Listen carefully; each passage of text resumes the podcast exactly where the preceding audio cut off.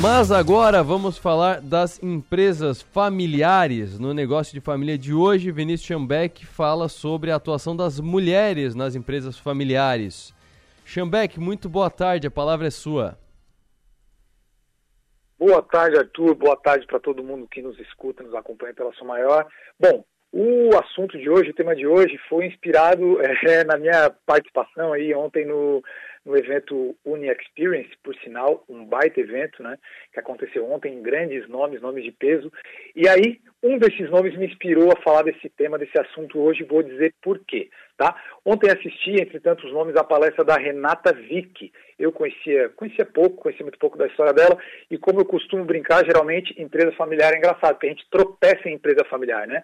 É, a, o caso da Renata Vick foi ontem que eu tropecei na informação de que a, o grupo CRM, que é o grupo que controla aí as, as empresas é, Copenhagen e, e, choco, e, os chocolates Cacau Brasil, é, é, uma empresa que tinha origem familiar e tal, depois desdobrou em outras situações, mas é mais uma empresa familiar que eu não conhecia e tomei conhecimento ontem da trajetória da empresa e principalmente da Renata. E pensei, poxa, que legal, a Renata tem uma história muito, muito bacana como executiva e CEO da empresa e uma história também, é, ela que é mãe, né, que é, que é casada, ou seja, exerce aquele papel de mulher dentro da família também, e ela acabou contando ontem que há pouco venceu, aí está encarando, está vencendo, né, enfrentando um câncer de mama, que ela ficou sabendo é, há três meses, então aí dentro do Outubro Rosa, é, eu achei que seria legal a gente falar sobre isso, justamente porque as mulheres enfrentam aí, é, elas na verdade assumem vários papéis hoje na sociedade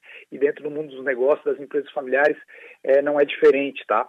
Então, Arthur, na semana passada é, a gente falou sobre essa figura é, do CEO, né, que eu lembro que tu comentou, me provocou e a gente comentou sobre essa figura do Chief Emotional Officer, que muitas vezes era ocupado pelas mulheres, né, de ter esse papel é, do, do, mais emocional e com a função de manter a empresa unida, mas sob um viés um pouco mais é, de bastidores ou sob um viés um pouco mais coadjuvante dentro do contexto das empresas familiares. E hoje eu quero falar justamente do oposto. Tá? A ideia hoje é falar então das mulheres nas empresas familiares, mas como protagonistas, como as principais ou como as mentes pensantes e que dirigem, que lideram as empresas, tá? Primeira coisa que é importante ressaltar, Arthur, é, as mulheres enfrentam muitos desafios dentro da, né, do, desse papel na sociedade é, e nas empresas familiares não é diferente, como não é nas empresas não familiares e como também acontece na sociedade de maneira geral. Então a gente vê ao longo das últimas décadas aí, sei lá, trazendo de 1960 para cá, o quanto esses avanços que as mulheres vêm conseguindo e o quanto que elas vêm ocupando os seus espaços na sociedade de maneira geral. É um processo longo, lento, que se estende até os dias atuais. E no mundo dos negócios, que historicamente sempre foi um mundo muito ocupado por homens, né, elas vêm cada vez mais ocupando seu espaço. É, e o que, que tem de diferente dessa realidade quando a gente traz para as empresas familiares? Bom, as empresas familiares costumam prezar muito por tradição, né? Então, as famílias, tradicionalmente, costumam ter aquela figura patriarcal, né? Costumam ter uma estrutura onde o homem é, o, é aquele o, o, o provedor e tal, onde a mulher acaba tendo um papel de suporte nas famílias tradicionais. Então, no caso das empresas familiares tradicionais, isso também aparece. A gente vê comum é, que filhos e filhas têm experiências diferentes nesse processo é, de, de, construção, né, de, de, de, experiências dentro da família empresária, é, e muitas vezes as filhas podem ser influenciadas por esses papéis tradicionais de gênero dentro da família. Qual que vai ser a diferença? A diferença vai ser justamente se a família procura quebrar um pouco dessa tradição né, de, de, de, papéis tradicionais de gênero na família. Então, é, é, muito importante que as mulheres ocupem esse espaço e que as famílias também acabem dando espaço para quebrar um pouco desses paradigmas tradicionais que a gente tem né, nas famílias, de maneira geral, e isso naturalmente transfere para as empresas familiares. Então, se a gente olha nesse contexto, né, onde a gente tem culturas familiares tradicionais, sociedades né, tradicionais, então a expectativa geralmente é o quê? Que os sucessores nas empresas familiares sejam os filhos, né? Então a gente ainda tem um pouco de paradigma quando são as mulheres, as filhas que acabam seguindo esse caminho. Só que, claro, a notícia boa é que, obviamente, isso vem mudando, vem mudando no mundo inteiro, e isso é muito bom, né? Porque a gente entende que o fundamental é a gente ocupar os espaços com pessoas capacitadas, independente do gênero é, e de qualquer outra característica, tá? Então, é, é, muito importante isso, tá, Arthur? A gente vê que esses progressos têm surgido e a gente vê isso de fato.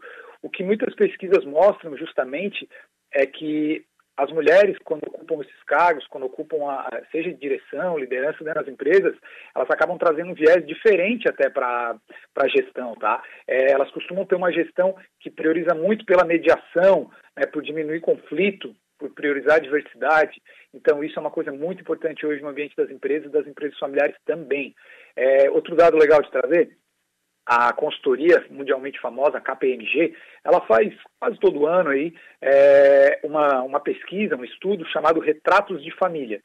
E de, desde 2016 para cá, em todas as edições da pesquisa, é, os números mostram que é, o papel das mulheres, a participação das mulheres nos negócios familiares vem subindo, vem subindo todos os anos, seja a participação de maneira geral, ou seja nos papéis de liderança, de direção, né, sentando na principal cadeira aí dentro das empresas. E no Brasil a gente tem isso, a gente vê no mundo inteiro, obviamente, e no Brasil a gente tem excelentes exemplos, né? O principal, que eu acho que é o mais óbvio quando a gente fala, que é o caso de uma mulher super emblemática, que é a Luísa Trajano, que ela é uma sucessora, né, a Luísa Trajano da Lojas Magazine Luiza, a empresa que foi fundada pelos tios dela, mas foi aí depois que ela assumiu a presidência, a empresa teve um crescimento muito grande. Ela, inclusive, hoje é conhecida mundialmente por ser uma mulher extremamente influente. É, a gente tem exemplos aqui mais próximos da gente também, né? A, a, história da Dudalina, que é uma empresa também muito antiga, lá de Blumenau, a camisaria, né? Camisaria Dudalina, e que, sobre a batuta da Sônia Hess, que também é uma fundadora, ela ganhou projeção nacional e até internacional e ocupou um, um, papel, um espaço muito importante no seu setor aí na América Latina toda. E a gente também tem outro exemplo aqui do ladinho, no Rio Grande do Sul, com a Piccadilly, que é uma empresa bem tradicional, calçadista também, que tem uma história curiosa, que o fundador, é, o seu Almiro Grings, ele, quando foi avô pela primeira vez, era uma menina. Quando foi pela segunda vez, também era uma menina. Aí ele se preocupou, disse, poxa, quem é que vai assumir conta do negócio? porque durante seis décadas a empresa foi comandada somente por homens. Até então, que é a Christine Grings, é, quebrou essa tradição, ela é da terceira geração da família e ela se tornou a primeira mulher na presidência da empresa e do grupo Piccadilly.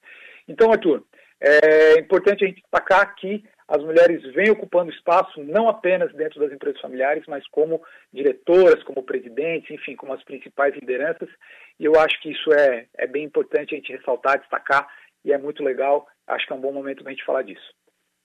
E uh, eu não sei se se tu achou algum material sobre, sobre isso ou se tu teve a mesma impressão que eu, mas eu ouvindo esse relato que tu passou agora, principalmente os nomes que tu citou e, a, e o papel, é, aí falando de padrão, como é historicamente, que normalmente é o homem à frente da empresa e a mulher é o porto seguro do, do CEO, do presidente, do, do empresário, esse porto seguro emocional que é o gancho inicial da nossa conversa.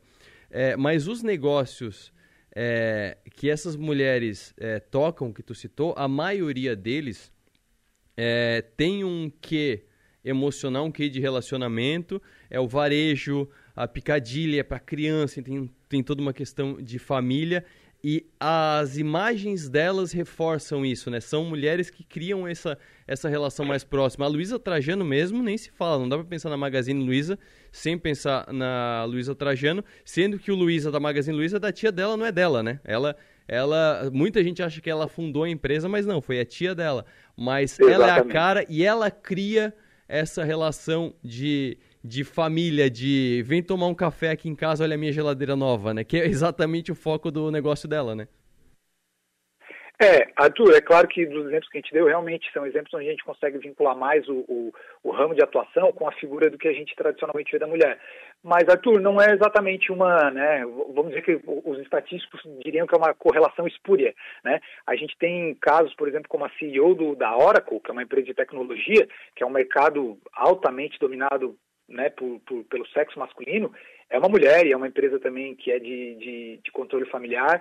E aí a gente pode pegar casos, tantos outros, inclusive de fundadoras, né? A, a viúva Clicô, que é muito famosa, né? Do espumante champanhe verde Clicô, que a gente conhece, é, também é uma mulher, ela é a fundadora e não apenas fundadora, como champanhe mundialmente conhecido leva o nome dela.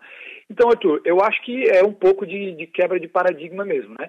E a gente né, não precisa mais relacionar esses papéis tradicionais exatamente com o ramo de atuação.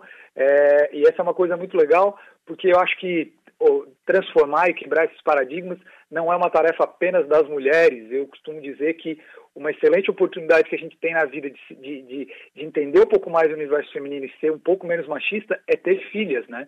E eu tenho duas filhas aqui em casa e eu sempre me preocupo em né, mudar, quebrar algumas, algumas ideias, alguns comportamentos, justamente porque, poxa, nós homens temos um papel importante de transformar o mundo num ambiente mais receptivo, num ambiente mais é, justo e igualitário para as mulheres, né? Então, acho que, que passa um pouco por isso aí. Tu também tem filho em casa, né? Não sei o que tu acha.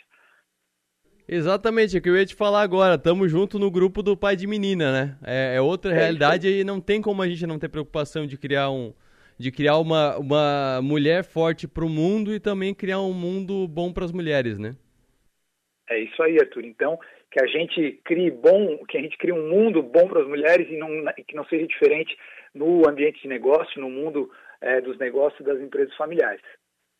Só para dar mais um exemplo para fechar esse assunto, é, eu falei des, dessas mulheres que têm esses negócios que são mais, mais de sentimento, mas aqui, bem do lado mesmo, aqui em Criciúma, tem a Priscila, né, da, da Transportes Ouro Negro, que é um, um mercado de estrada, de caminhão, de transporte, que tem uma imagem ainda muito ligada a, ao homem, e ela assumiu, é, por necessidade, mas se preparou bem para isso, assumiu e toca maravilhosamente bem a Transportadora Ouro Negro, que é uma das principais do estado, né?